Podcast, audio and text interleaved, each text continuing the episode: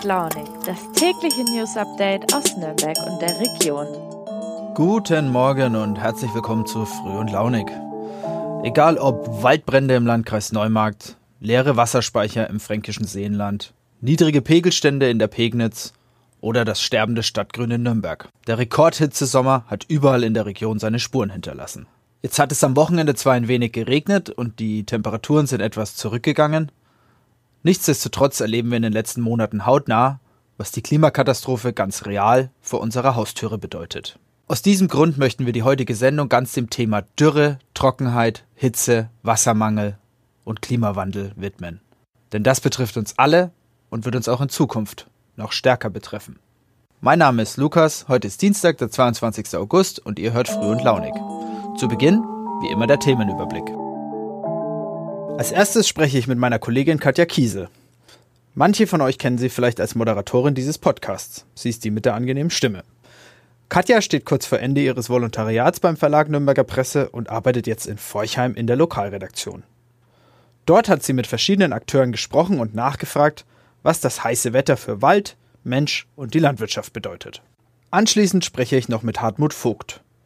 Hartmut ist Lokalredakteur in Nürnberg und hat sich mit dem niedrigen Pegelstand eines ganz beliebten Nürnberger Ausflugsziels beschäftigt und ist der Frage nachgegangen, was das für unsere Freizeitplanung auf dem Wasser bedeutet. Viel Spaß!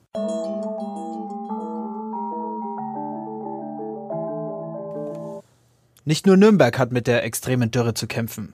Die gesamte Region leidet unter Wassermangel.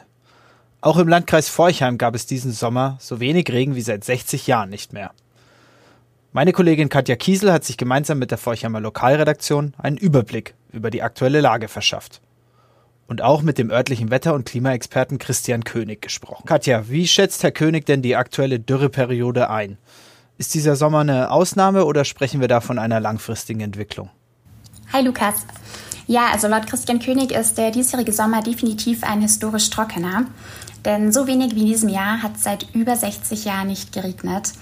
Und wir haben zudem nicht nur wenig Regen in diesem Sommer, sondern auch eine Vielzahl von heißen Tagen, an denen die Temperatur die 30 Grad Marke überschritten hat und auch noch eine deutlich höhere Sonnenstundenanzahl. Und insgesamt sind die Aussichten für die nächsten Monate tatsächlich leider auch nicht besser. Es sieht aktuell so aus, als wird es auch im nächsten Vierteljahr stets rund ein bis zwei Grad wärmer werden als die normale Durchschnittstemperatur. Und Christian König sagt, es braucht wirklich sehr viel Glück, damit es genug regnet. Wahrscheinlich wird es eher wieder zu wenig sein. Jetzt sind ja besonders auch die Landwirte auf ausreichend Niederschlag angewiesen. Ähm, Gerade im Landkreis Forchheim gibt es davon ja einige. Wie ist denn die Lage bei den örtlichen Bauern? Ja, wie man sich denken kann, ist die Situation für die Landwirte besonders schwer. Hermann Greif, das ist der Bezirkspräsident des Bayerischen Bauernverbands für Oberfranken, der sagt, 2022 reiht sich nahtlos in die Reihe der extremen Dürrejahre 1992, 2003, 2018, 2019 und 2020 ein. Und man kann es in dieser Reihenfolge ja schon so ein bisschen hören. Besonders die Häufigkeit, mit der die Trockenheitsjahre auftreten, das macht den Landwirten eben besonders große Angst.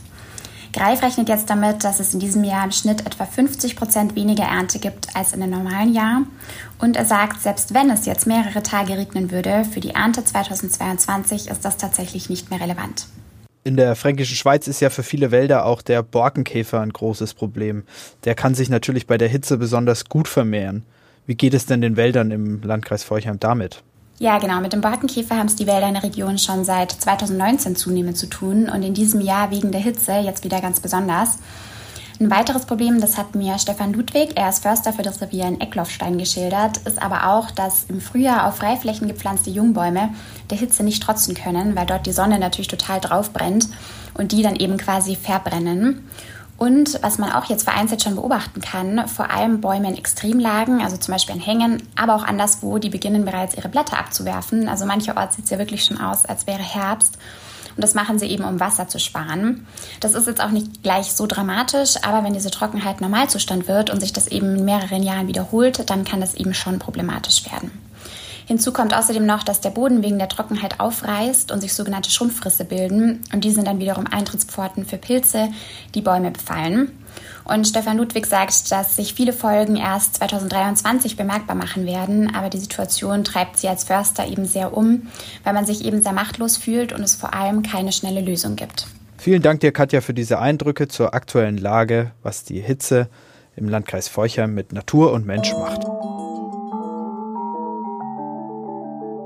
Als nächstes habe ich meinen Kollegen Hartmut Vogt hier zu Gast. Er ist aus der Lokalredaktion und hat sich beschäftigt mit äh, dem Wasserstand des Dutzendeichs. Ähm, das beliebte Ausflugsziel im Stadtsüden ist ja vor allem auch bei Wassersportlern sehr beliebt. Man kann dort Tretboot fahren, Kajak fahren, segeln ähm, und auch der Yachtclub Nürnberg hat dort seinen Sitz. Jetzt, äh, gerade zur Sommerferienzeit, bietet der Club für über 300 Kinder und Jugendliche eine Feriensegelschule an. Ähm, doch wie schon erwähnt, die Wasserknappheit ist auch hier dramatisch. Der Pegel stand auf einem historischen Tief. Hartmut, du warst vor Ort. Beschreib doch mal, wie ist denn die Situation dort? Was macht denn dem Yachtclub so zu schaffen?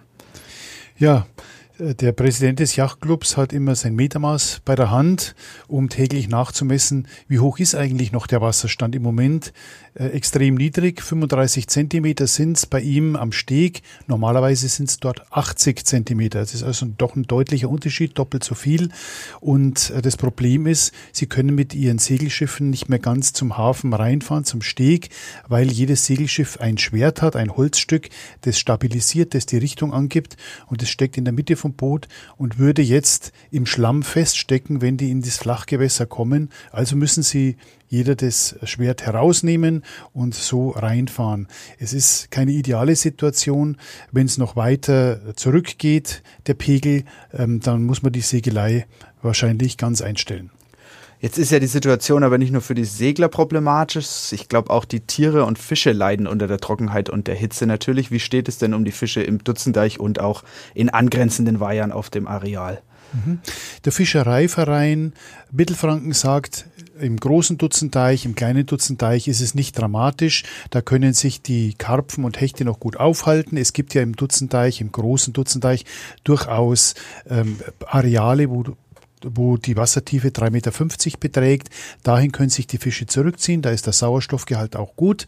Aber äh, bei den Nummernweihern, ähm, da ist das Wasser ausgegangen, die wurden notabgefischt. Vergangene Woche hat man beide ähm, kleine Nummernweiher abgefischt und die Karpfen, die man von dort aus äh, gewinnen konnte, es waren insgesamt ungefähr 5000 Stück, sind jetzt in dem Main-Donau-Kanal ausgesetzt worden. Okay, ja. Nur kurz zur Erklärung, die Nummernweiher sind neben dem Dutzendeich. Die sind neben dem Dutzendeich, Jawohl. kleine Weiher. Okay, wunderbar. Jetzt hat es ja am Wochenende zum Glück ein bisschen geregnet. Ähm, hat das denn für etwas Entlastung gesorgt oder wie sieht es da aus? Naja, im Prinzip ist es der Tropfen auf dem heißen Stein oder besser gesagt der Tropfen in den Teich hinein. Es ändert nichts. Es müsste eine Woche lang richtig gescheit durchregnen, damit sich der Pegelstand ein bisschen erhöht.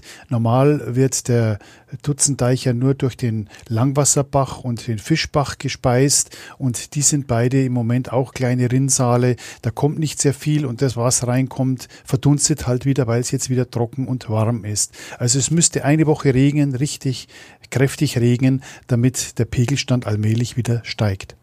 Gut, also der Pegelstand ist definitiv zu niedrig. Auch äh, das, äh, der, der Regen am Wochenende hat da nicht ausgereicht. Jetzt überprüft man ja regelmäßig auch die Wasserqualität und vor Ort und steht vor allem dort, also egal ob Fischereiverein, Yachtclub, ähm, steht im Austausch mit dem Service öffentlicher Raum, die quasi für die Instandhaltung des Dutzendeichs zuständig ist. Was für Maßnahmen hat man denn da im Laufe dieser, dieses äh, extrem heißen Sommers bis jetzt unternommen?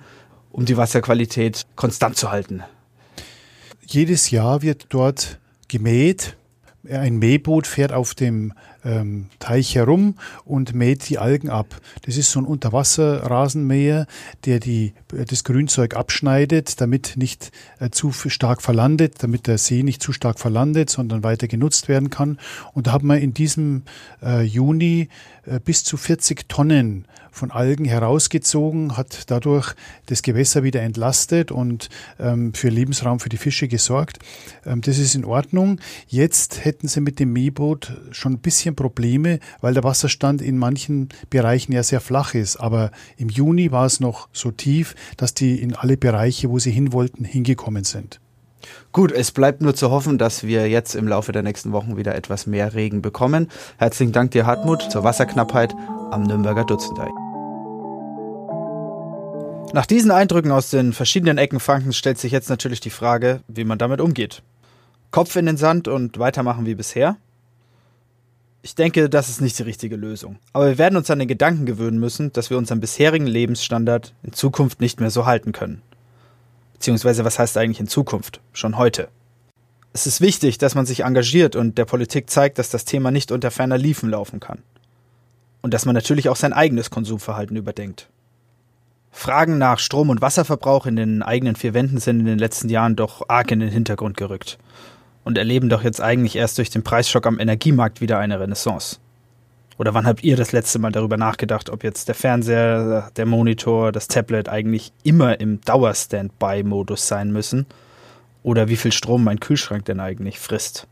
Bei mir kam das jetzt auch erst mit meiner neuen Nebenkostenabrechnung. 500 Euro mehr Abschlag für Strom und Erdgas sollen wir in Zukunft in meiner WG zahlen. Ich denke, wir werden uns massiv umstellen müssen. Doch auch die Politik muss handeln. Städte müssen grüner werden, es braucht mehr und anderen Wald, weniger Flächenversiegelung. Das ist alles kein Ding der Unmöglichkeit. Nur anfangen muss man. Also packen wir es an.